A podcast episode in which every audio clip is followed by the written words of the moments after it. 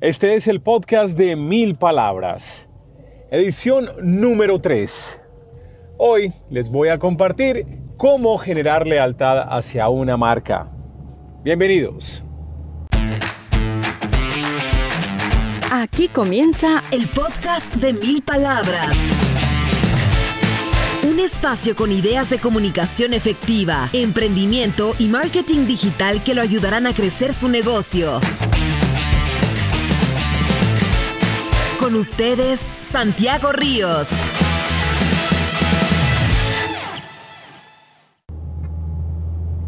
¿Qué tal? ¿Cómo están? Yo soy Santiago Ríos. Bienvenidos a una nueva edición del podcast de Mil Palabras.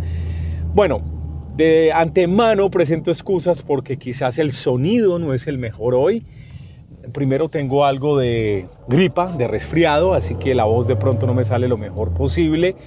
Segundo, estoy grabando el podcast en mi teléfono móvil con un manos libres en el carro les juro que no me aguanté las ganas de hacer este capítulo. Me acordé de una historia y que creo que es importante compartírselas. Una historia sobre mal servicio, que, donde no voy a aventar a ninguna marca, pero simplemente contar estas historias de mal servicio porque son las que más atentan contra la lealtad o el cariño que le podemos tener a una marca. Y, tampoco, quería, eh, tampoco quería dejar de hacer este capítulo porque les digo que después de haber hecho las dos primeras entregas del podcast de Mil Palabras, estoy, como decimos en Medellín, encarretado, gomoso, feliz de estar haciendo podcast y de compartir esta conversación con ustedes. Bueno, y la estoy haciendo en mi vehículo en este momento. Es una noche lluviosa mientras grabo este programa en nuestra ciudad de Medellín. Acabo de dejar a mi hija en la casa de una amiga. Eh, van para una fiesta de 15 años. Dios mío, ya soy papá de una niña de 15 años que ya empieza a salir, ya empieza a tener amigos, eh, a, ir a fiestas. Así que bueno, la bendición, como hacemos los padres católicos, aprovechar para grabar este podcast mientras regreso a mi casa. Hablando de las salidas de las hijas, aquí conectamos todas las historias y que hacen sentido. Mi hija ya está en un punto de la vida donde ya empieza a salir con amigos y amigas. Y uno de los planes preferidos de ellas es salir a comer. Y hay opciones interesantes de comida en Medellín, como les conté en el podcast anterior. Entonces, mi hija tiene un grupo de amigas y amigos. Y ella me ha comentado algo que es bastante molesto en los restaurantes en la ciudad no en todos, pero sí en varios ocurre, que cuando ven grupos de adolescentes, de niños que no pasan de 17 años, la actitud de los restaurantes con ellos cambia dramáticamente. Por ejemplo, llegan a hacer una fila y empiezan a pasar otras personas y a ellos nunca los pasan. Como son tantos, no les reservan mesa o dicen que las mesas están reservadas y se la dan a personas mayores. Otra de las cosas es que cuando ya están en una mesa, por ejemplo, claro, los niños cada uno lleva su plata, la cuenta no la paga una sola persona, como están aprendiendo a salir, tienen que identificar el impuesto, la propina, eh, hacer la división correcta para pagar la cuenta. Y esto molesta a los meseros, al personal de los restaurantes, entonces no los tratan bien. Y yo me pregunto, cómo van a construir lealtad con este público objetivo que lo más probable es que si tengan ahora la inquietud y las posibilidades económicas de salir a un restaurante medianamente bueno y que quieren salir a conocer comidas y sabores diferentes, ¿cómo no los atienden bien? Si son sus clientes del futuro, son las personas que van a ir a sus restaurantes, que los van a recomendar, que van a pagar mucho más, que van a ir de manera más frecuente porque son las personas que en un futuro muy pronto, muy próximo van a tener las posibilidades económicas para ir más seguido a este restaurante. ¿Por qué tratan mal a estas personas? ¿Por qué no invierten en ellas? Ese es el primer caso que les quería compartir. Otros dos casos importantes de cómo se deteriora la lealtad del consumidor o de los clientes frente a una marca también tiene que ver con un restaurante. Hace algún tiempo estuve en una cafetería donde sirven un café muy rico en Medellín. Entonces resulta que venden croissant y sándwich y bueno, y parfait y cosas ricas. Un día llegamos a tomar un brunch con la familia a este restaurante, a esta cafetería más bien. La atención estuvo regular, no nos trataron muy bien, se tardaron, confundieron los platos, bueno, una serie de circunstancias, pero nosotros tratando de manejar la cosa dentro de la paciencia, de la comprensión, simplemente advertimos de los problemas, mira, se te olvidó aquí ponerle esto al plato, la carta decía que esto que este plato traía este ingrediente, nunca lo tuvo, se ha tardado mucho. Entonces me dicen, señor, mire, como usted pues está inconforme y lo entendemos, excúsenos, hoy tuvimos un problema, le vamos a traer un postre gratis, diga por favor qué postre quieren. Ah, bueno, muchas gracias. Entonces, por favor, una red velvet, creo que era una, una torta de estas. Traen el postre, no lo comemos, muy bien. Cuando llegue la cuenta, me están cobrando el postre. Si yo le digo al señor amigo, mira, te muestro. Pues no tengo problema, yo te puedo pagar el postre, pero como me ofreciste el postre gratis, ahora me lo estás cobrando. Esta persona me dice, mire, lo que sucede es que no podemos deshacer la cuenta porque no tenemos el administrador en este momento. Una razón bastante extraña. De hecho, yo le pregunté, mira, bueno, pero aquí no pueden deshacer la cuenta por un desfase de 2 dólares. Pero ¿qué hubiera pasado si el desfase no es por 2 dólares, sino que el error es por 20 dólares o por 30 dólares? También me vas a decir que no me puedes arreglar la cuenta porque no tienes el administrador acá.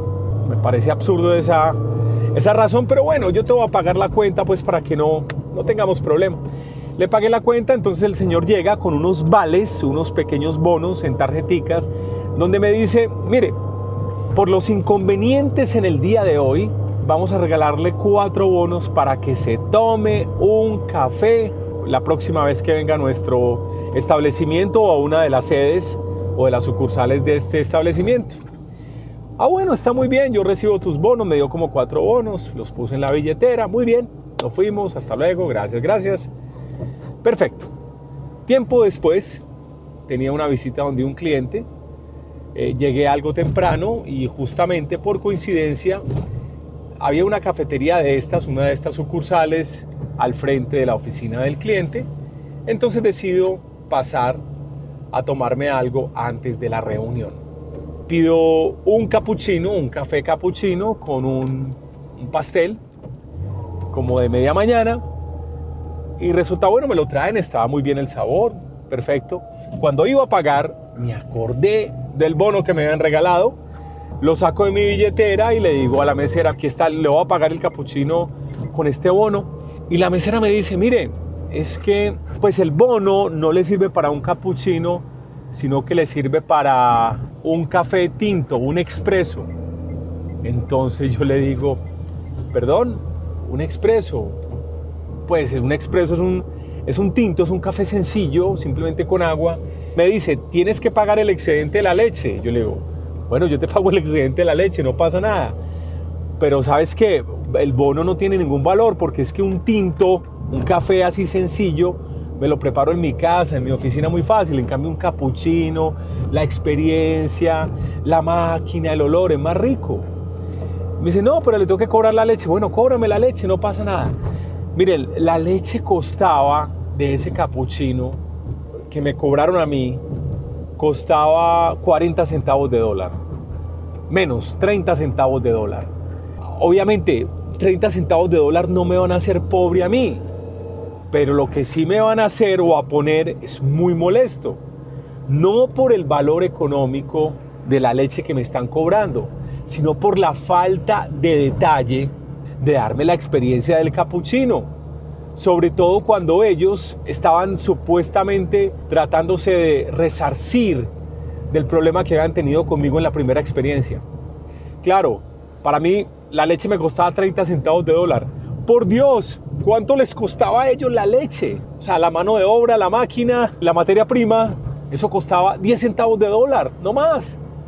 ¿Cómo no le regalan eso a uno para que la experiencia fuera completa? ¿Ustedes creen que cuántas veces he regresado yo a esa cafetería? Ya me respondieron, ni una sola vez. Por supuesto que no volví. Tercera historia de cómo se arruina la lealtad de los clientes hacia una marca. Hace algunos años estaba preparando un viaje a Estados Unidos con mis hijas y con mi esposa, pues un viaje familiar. Las niñas nunca habían viajado a Estados Unidos, entonces había que sacar obviamente la visa para viajar. Estaba en un centro comercial de la ciudad y pasé por una agencia de viajes. Tengo que sacar esta vuelta, hacer esta vuelta de tener la visa de, de las niñas y entro a la agencia de viajes a preguntar muy rápido, Canaval, usted por favor me ayuda, me recuerda cuáles son los documentos que se necesitan para sacar la visa a Estados Unidos. La niña de la recepción inmediatamente me dice, pero usted ya compró el tiquete aéreo con nosotros. dije, no, no, no, no lo he comprado todavía. Y yo para mis adentros pensaba, ni siquiera sé si lo voy a comprar con usted. Y la persona de la recepción me dice, cuando compre el tiquete con nosotros, ahí sí le puedo ayudar, porque así no le puedo ayudar porque usted no es cliente de nosotros. Miren la falta de detalle, la falta de delicadeza, la falta de actitud para servir y para ayudar. Si se quieren llevar algo de este podcast es la lealtad de los clientes se construye con la actitud de servicio, la actitud de ayudar permanentemente, sin esperar en el acto inicial, sin esperar una transacción económica. De eso precisamente lo que he venido hablando tanto tiempo en los videos y en el blog de Mil Palabras. He venido hablando todo el tiempo del contenido. El contenido en texto, en video, en, audio, el contenido que le damos a la gente, porque con ese contenido que ayuda a solucionar problemas, con ese contenido se genera una lealtad, porque estamos dando soluciones que les ayudan a mejorar su vida en todos los aspectos que se imagine. Y ese tipo de información que ayuda a su cliente es la información que usted le tiene que dar.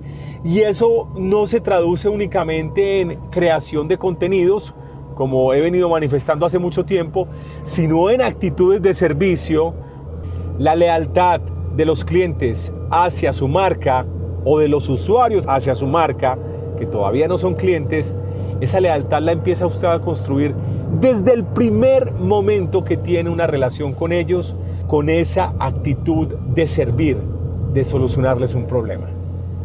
Muy bien, espero que le haya gustado esta tercera edición del podcast de Mil Palabras, una edición en la carretera. Estoy llegando a mi casa en un momento, así que le agradezco por haberme acompañado en el camino y espero que esta información haya sido de interés para ustedes. Gracias por escucharme el cuento. Yo soy Santiago Ríos, del podcast de Mil Palabras. Hasta pronto.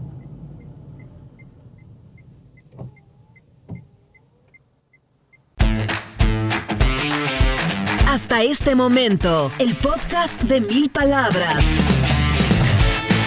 Un espacio con ideas de comunicación efectiva, emprendimiento y marketing digital que lo ayudarán a crecer su negocio.